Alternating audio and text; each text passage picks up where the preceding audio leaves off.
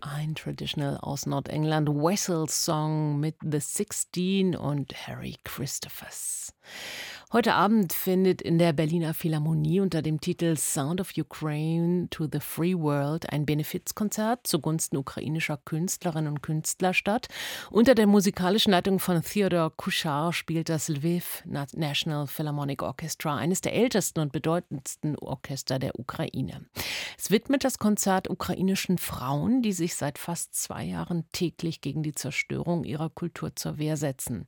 Vorgetragen werden bei diesem Konzert außerdem Briefe Briefe aus dem Buch Wie ein Lichtstrahl in der Finsternis, Briefe von Frauen aus der Ukraine an die freie Welt.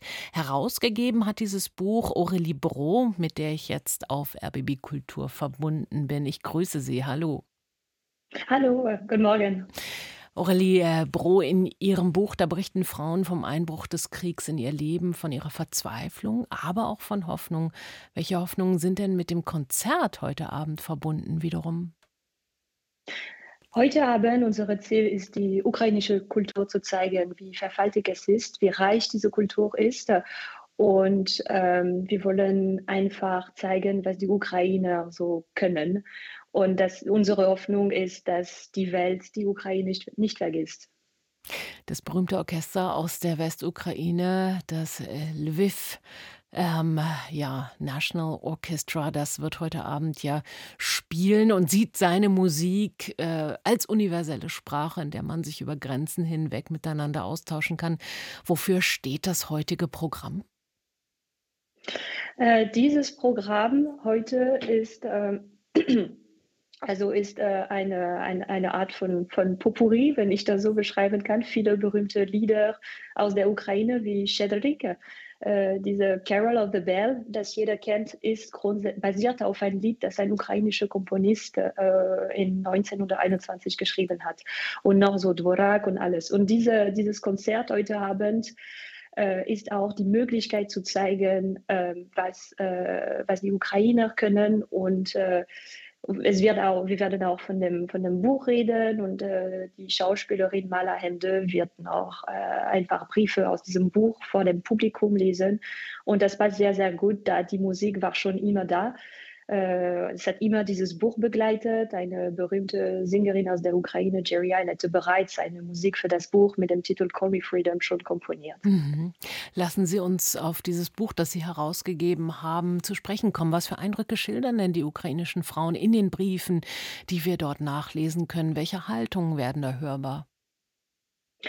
Die Haltung ist sehr unterschiedlich, da die Protagonistinnen äh, aus unterschiedlichen Regionen kommen. Die jüngste war zehn, die älteste war äh, 72 zu der Zeit und schon die Geschichte war komplett anders. Einige haben die Sowjetunion erlebt, andere nicht.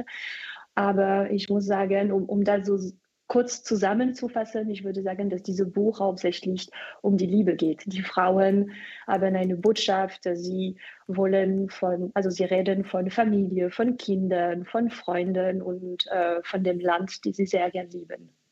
Und der Erlös des heutigen Abends geht dann an ein Projekt, Help Us Save Ukrainian Culture, so heißt es, mit dem ukrainische KünstlerInnen im In- und Ausland unterstützt werden. Welche Rolle würden Sie sagen, spielt denn Kultur derzeit im Krieg? Ich glaube, die Kultur spielt eine große Rolle in einer Zeit, wo der ukrainische Staat nicht mehr die Künstler unterstützen kann. Also das Geld geht an die Armee und das ist selbstverständlich, aber die Künstler, die sind auch diejenigen, die diese Softpower außerhalb von der Ukraine weltweit verbreiten. Und diese Künstler müssen auch wie jeder Mensch so zurechtkommen mit dem Alltag und sie brauchen Geld. Und äh, diese, diese NGO, die, äh, die heute Abend das Geld bekommen wird, UA Renaissance, die, äh, die werden ukrainische Künstler unterstützen, da sie einfach immer wieder zeigen, was die Ukrainer können. Und ich glaube, Softpower ist etwas sehr, sehr wichtig zu einer Zeit, wo die russische Propaganda permanent ähm, versucht auch die Ukraine anders zu porträtieren. Mhm. Sie kennen das Land sehr gut, waren viel unterwegs. Fast zwei Jahre schon dauert der russische Angriffskrieg gegen die Ukraine. Die Berichte, die zeugen von Verzweiflung, zugleich aber auch immer wieder von Stärke. Das ist wirklich bemerkenswert. Wie blicken Sie denn in die Zukunft des Landes?